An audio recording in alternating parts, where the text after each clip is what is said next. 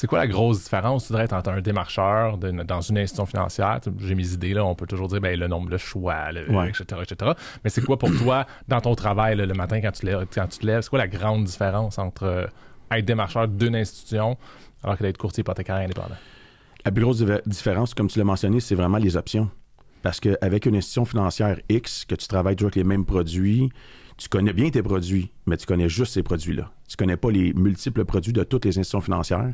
Donc, des fois, tu dis, tu dis à ton client, écoute, malheureusement, moi, dans l'institution financière pour laquelle je travaille, je peux pas t'aider. Donc, je vais te rediriger ailleurs. Donc, je peux pas accompagner de la bonne façon et jusqu'au bout mon client. Là, en ayant toutes les options qu'on a actuellement comme courtier, écoute, euh, c'est sûr qu'il y a une solution qui n'est pas toujours euh, la solution que le client veut, mais au moins, on a des solutions pour nos clients. C'est ce qu'on veut, amener des solutions. Là.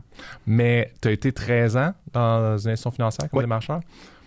sais pas, euh, évidemment, quand tu quand, es dans une équipe, quand tu travailles pour une organisation, tu regardes toujours ceux qui travaillent pas dans cette organisation-là, puis tu vas avoir le discours corpo. Puis ça, c'est correct, mais c'était quoi ta, pour de vrai, là, quand ça allait bien, là, pas à ta 13e année, là, à ta 8e année, mettons. Là. Puis là, tu regardais les courtiers, puis c'était quoi ton opinion des courtiers hypothécaires pour de vrai? Ben écoute, je me disais clairement, eux vont envoyer le client parce que c'est plus payant pour eux. Je suis pas sûr si euh, ils, connaissent 100% des produits de tous les prêteurs. Dans le fond, euh, OK, telle banque paye plus, je vais envoyer le client là. Telle banque m'offre plus, je vais envoyer le client là.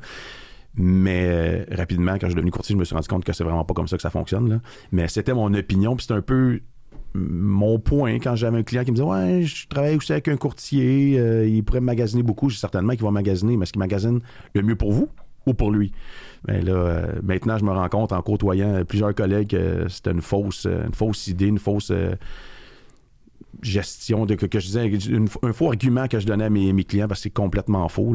Je pense que vraiment le courtier un service conseil encore plus adapté que le, démarcheur. Le démarcheur pense juste à ses produits de son institution financière. Moi, quand je parle à un client, j'ai pas une banque en tête ou un, un prêteur en tête. J'ai le client en tête, c'est quoi ses besoins, puis après ça, je regarde la fenêtre, où est-ce que je pourrais le placer, ce qui va être le mieux pour lui.